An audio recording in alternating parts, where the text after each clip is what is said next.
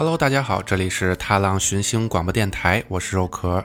在进入今天的节目之前呢，想和大家说件事儿，就是在啊这个喜马拉雅平台上，有很多听众呢非常喜欢我们之前给大家朗读的《俗世奇人》节目，但是呢，因为很多原因，《俗世奇人》的节目呢已经不能在啊这个喜马拉雅平台上上传了。所以，如果大家有兴趣呢，可以到荔枝、苹果 Podcast 等平台收听我们的节目，啊，而且你还可以百度“踏浪寻星”或者“踏浪寻星广播电台”来找到我们的官网来收听节目。回到今天的节目，大概是两周以前吧，我发了一个朋友圈，说下期的老生常谈就介绍一下照片里的两个人，不知道大家有没有认出这两个人是谁呢？其实呢，这两个人就是你们即使不认识，也一定听说过的卡朋特乐队。卡朋特乐队的活跃时期正好是上个世纪的七十年代，也就是一九六九年到一九八三年之间。由于很多巧合的原因，他们的歌可以说是在中国流行的第一批英文歌曲之一。比如大家耳熟能详的《Yesterday Once More》这首歌，我相信是大部分中国人听过的第一首卡朋特的歌，因为它实在是太流行了。在肉壳收集本期节目资料的时候，发现很多同龄的朋友都是小时候在课堂上听过英语老师播放过这首歌。可以说，卡朋特的歌是伴随了一代人甚至两代人的成长。尤其是卡伦·卡朋特香醇的声音，更是慰藉了当时无数渴望慰藉的心灵。不过，现在播放的背景音乐是肉壳自己听过的卡朋特的第一首歌，名字叫做《Only Yesterday》。这是一首出现在1975年的专辑《Horizon》中的歌曲。本着老生常谈节目一定要夹带私货的传统，我们就一起来先把这首歌听完，再来继续讲卡朋特的故事吧。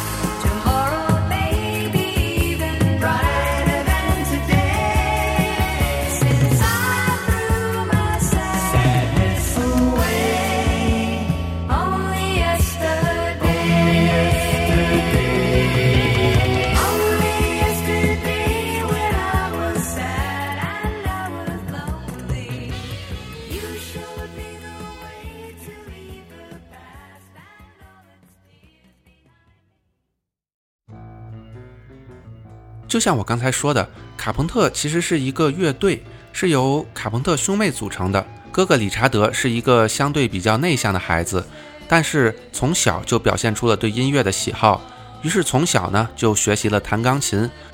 与哥哥的性格相反，妹妹卡伦是一个非常外向的孩子，所以从小他就喜欢参加体育运动。不过呢，也对音乐很感兴趣。虽然不像哥哥那样真的学习了什么乐器，但是也听了很多不同风格的音乐。由于性格使然，他对舞蹈展现出了兴趣，并从四岁开始学习了芭蕾舞和踢踏舞。一九六三年的时候，他们一家人搬去了加利福尼亚州，希望可以让哥哥理查德获得更好的学习音乐的机会。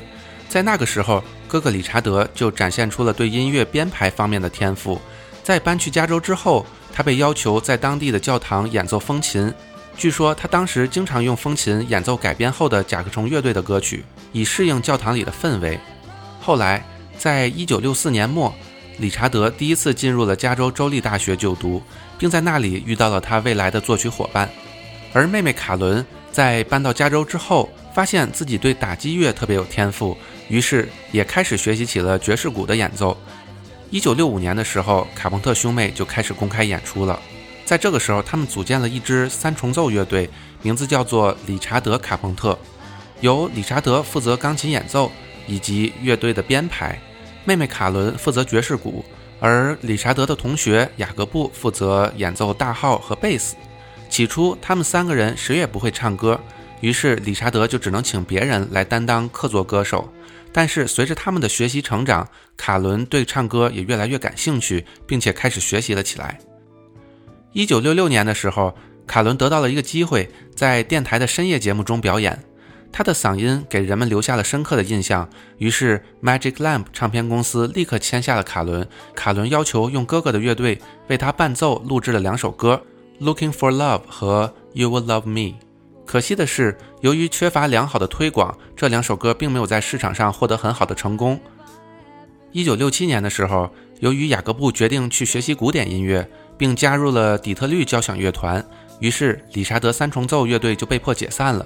随后，卡朋特兄妹和其他几个朋友又组成了一个乐队，名字叫做 Spectrum，并经常在洛杉矶的 Whiskey A Go Go 夜总会演出，还录制了几首原创歌曲，有的歌还被收录到了他们后期制作的专辑当中。可惜的是，在1968年，这个乐队又解散了，而此后，卡朋特兄妹很难找到演出的机会，因为他们的音乐比较轻柔，不符合当时摇滚乐大行其道的风格。不过，他们最终还是没有放弃，决定用卡朋特乐队的名义出道，并且在当年晚些的时候受邀参加电视节目的演出。一九六九年四月的时候，卡朋特乐队被 A&M 唱片公司签下。由于唱片公司的老板本身也是位艺人，所以深深地懂得爱惜人才的道理。他非常喜欢卡朋特乐队的歌曲风格，并大为赞赏，还允许他们自由发挥，按照自己的风格创作专辑。如鱼得水，他们立刻把以前积攒的未能发布的歌曲制作了出来。很多歌曲是在 Spectrum 乐队时期就已经写好的。理查德还重新编排了甲壳虫乐队的《Take It to Ride》，以一种更加忧郁的民谣风格演奏出来。虽然唱片公司为他们的第一张专辑指派了一位制作人，但实际上理查德负责了这张专辑的大部分制作工作。终于在1969年10月9日的时候，他们的第一张专辑《Offering》发布。并且受到好评。有一篇评论说，有了电台节目的支持，卡朋特乐队的歌肯定可以大获成功。不过，虽然评价不错，但是市场的反响并没有很好，只卖出了大概一万八千张的样子，而唱片公司也亏了钱。不过，在卡朋特乐队成名之后，这张专辑以《Take It to Ride》的名字重新在世界范围内发行后，一举卖出了二十五万张。现在，我们就一起来听一听这张专辑里的。Ticket to Ride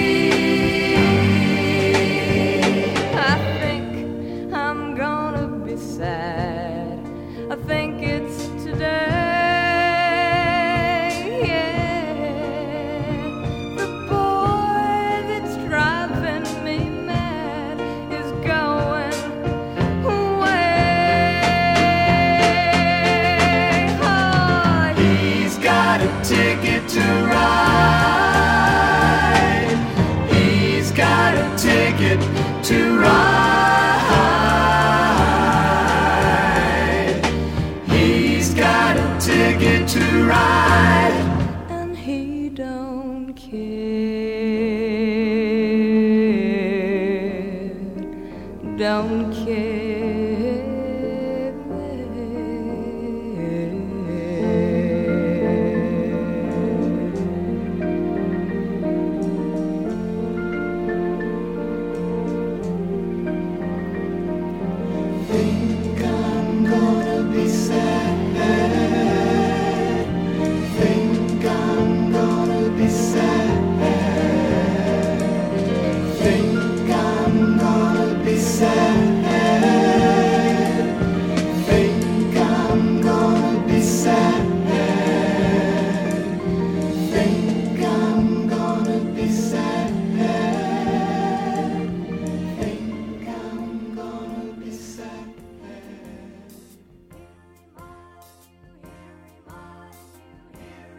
虽说《Offering》这张专辑在当时表现不佳，但 A N M 唱片还是没有赶走卡朋特乐队。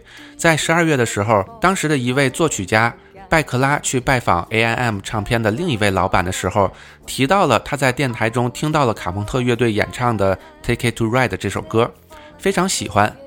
AIM 的老板说，这对兄妹已经是我们旗下的艺人了。结果，这位拜克拉赶紧要求安排卡朋特乐队为他替某家医院筹办的慈善义演中暖场，并希望理查德能够帮忙改编他自己的歌曲。这个机会对于卡朋特乐队来说当然是求之不得，于是立刻进行了编曲工作。这个时候，唱片公司的老板建议他们可以试一试改编一下拜克拉的《They Long to Be Close to You》，因为拜克拉曾经希望 A.I.M 录制这首歌。但是唱片公司的老板一直觉得歌词中的某一句，呃，感觉不太对，所以就没有同意录制。于是老板希望卡朋特乐队能够用自己的方式去诠释这首歌。虽然由于音乐风格的原因，卡朋特乐队并没有机会在慈善义演中表演这首歌，但是理查德对这首歌一直念念不忘，所以在录制第二张专辑的时候，他们录制了这首歌，并且他们觉得这首歌的名字太长了。于是干脆把这首歌名简化成了《Close to You》。录完音以后，唱片公司的老板问理查德：“你觉得市场对这首歌会是什么反应？”理查德说：“如果他没得冠军，也会是 A.I.M 成立以来最畅销的作品。”一九七零年六月，他们的第二张专辑《Close to You》发布，确实大获成功，并获得了排行榜第一名，并停留了四周之久。在我们继续讲这张专辑的其他歌曲之前，让我们先来听一听这首《Close to You》。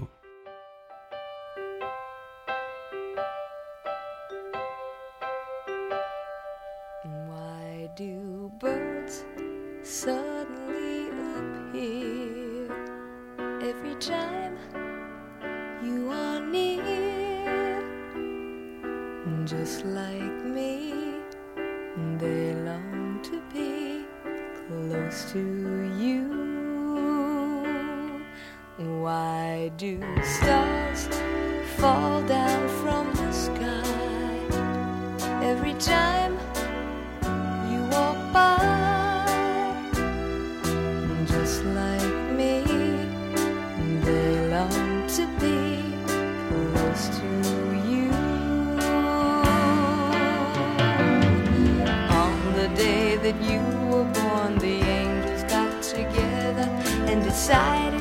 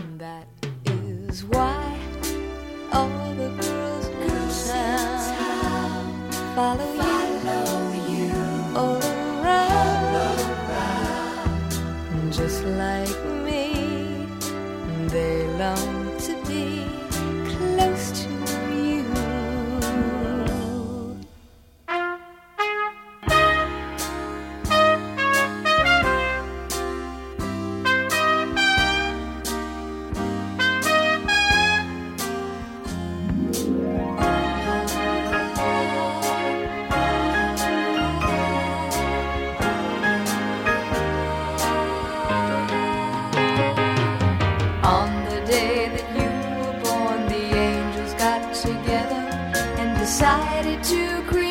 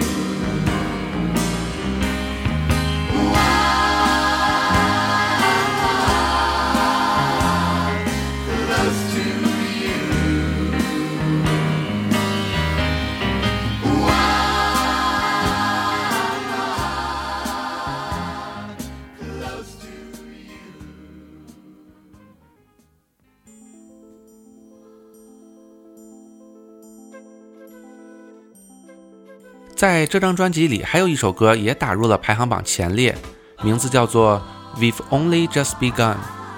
这首歌是理查德在一则银行的电视广告中看到的一首歌。这首歌本来是由 A.I.M 旗下的其他艺人编写的，而且由于是广告曲，所以这首歌非常的短小精悍。但其实他们已经把这首歌拓展成了一首完整的歌曲。A.I.M 觉得这首歌的清新风格非常配合卡朋特乐队的健康形象。果然，这首歌录制以后一炮而红，甚至比我们刚刚听到的《Close to You》还要更受电视观众的欢迎。这首歌在美国广播电视上被播放次数最多的一百首歌中排名第五十一位。在《Close to You》上榜三个月后，卡朋特乐队版本的《We've Only Just Begun》也达到了流行乐排行榜的第二名，并在榜上停留了十七周。这张专辑让卡伦清纯的歌声和形象很快席卷了全世界。在我们继续之前，让我们先来听一听这首《We've Only Just Begun》。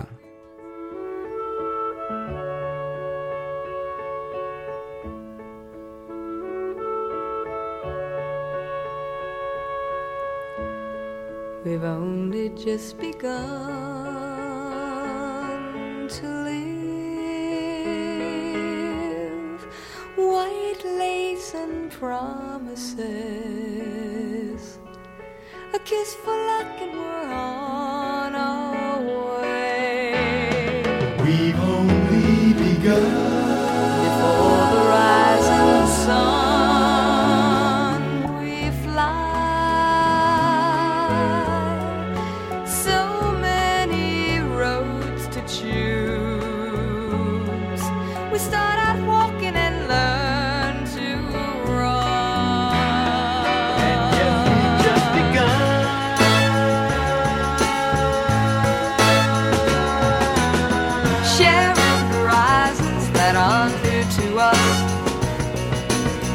Watching the signs along the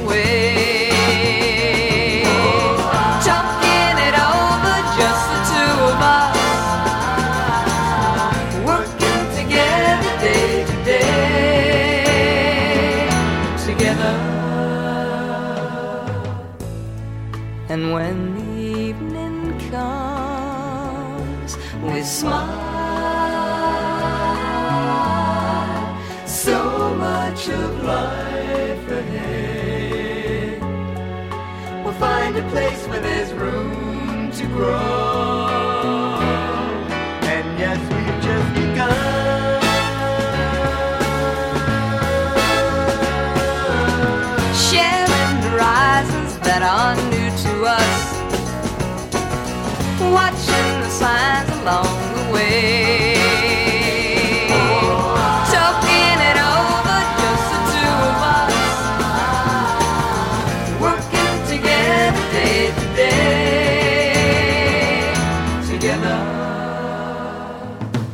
Together. And when the evening comes, we smile. So much of life ahead. We'll find a place where there's room to grow. And yes, we've just begun.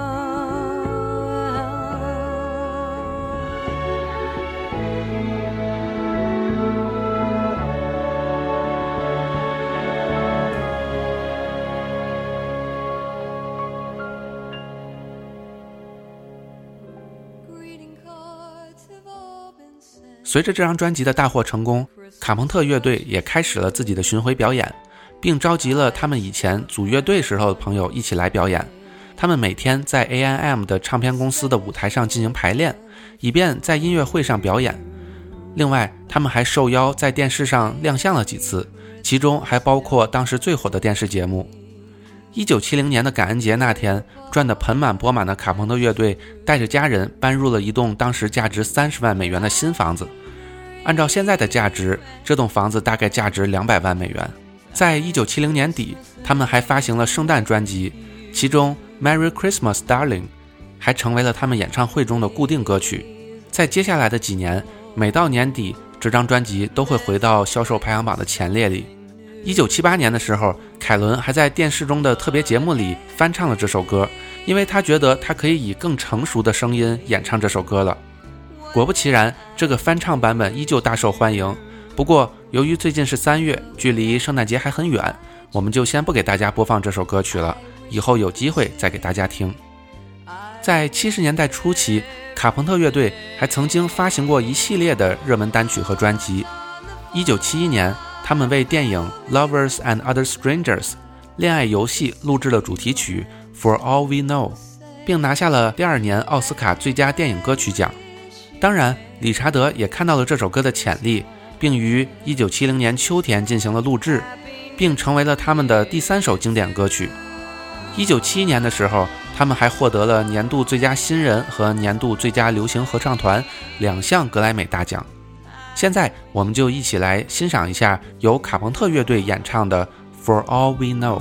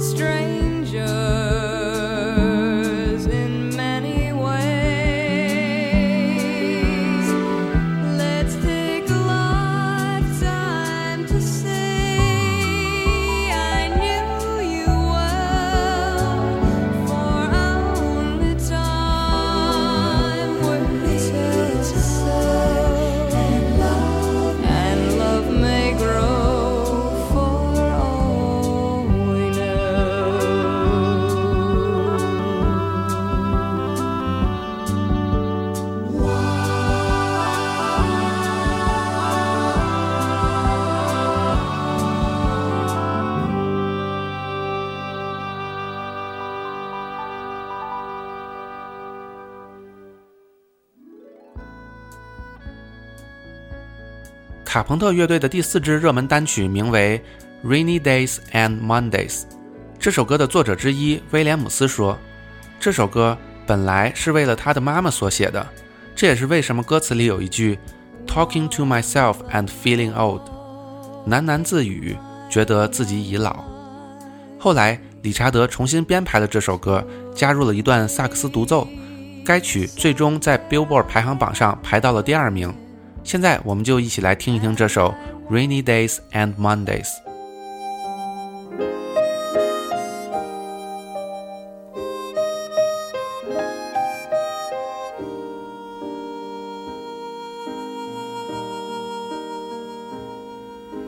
Talking to myself and feeling old.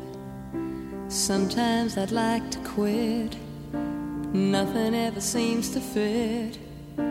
Hanging around, nothing to do but frown. Rainy days and Mondays always get me down.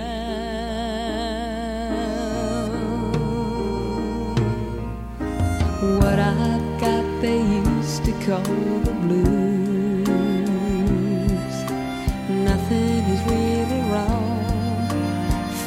Like I don't belong. Walking around some kind of lonely cloud. Rainy days and Mondays always get me down.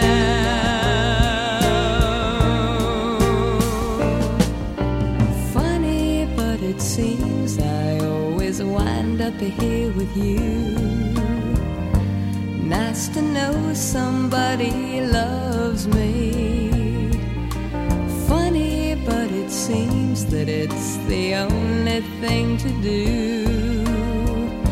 Run and find the one who loves me.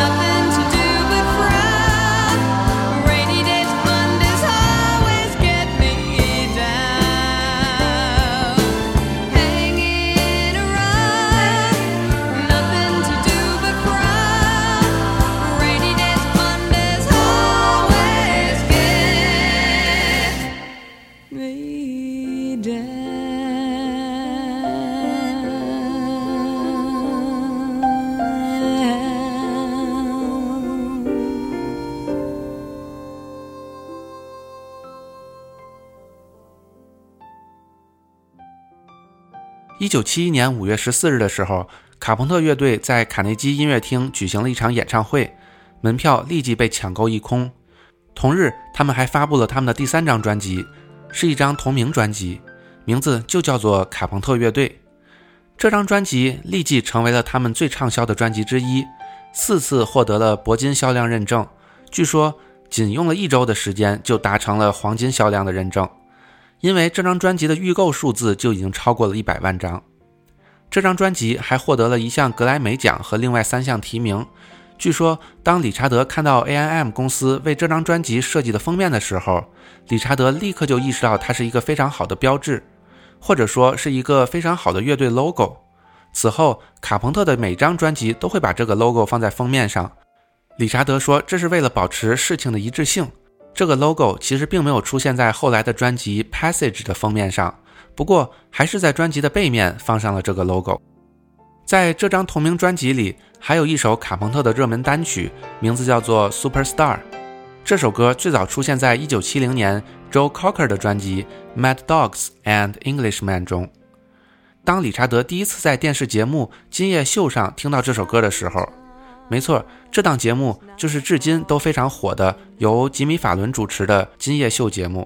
实际上，这档节目从1954年就开播了。回到我们的故事当中，当理查德第一次听到这首歌的时候，立即决定将这首歌改编，自己演唱。他还修改了一句歌词，将 "I can hardly wait to sleep with you again"，我迫不及待的想和你再睡在一起，改成了 "I can hardly wait to be with you again"，我迫不及待的想和你在一起，因为他觉得之前的歌词是不可能在排名前四十的电台中播放的。据统计，该曲卖出了一百万份，并成为了卡朋特乐队的经典曲目之一。今天的时间已经差不多了。在节目的最后，就为大家献上这首《Superstar》，祝踏浪寻星广播电台的听众平安健康，也希望大家多多支持我们的节目，多多分享转发我们的节目给你周围的朋友们。谢谢大家，这里是踏浪寻星广播电台，我是肉壳，大家下期再见，拜拜。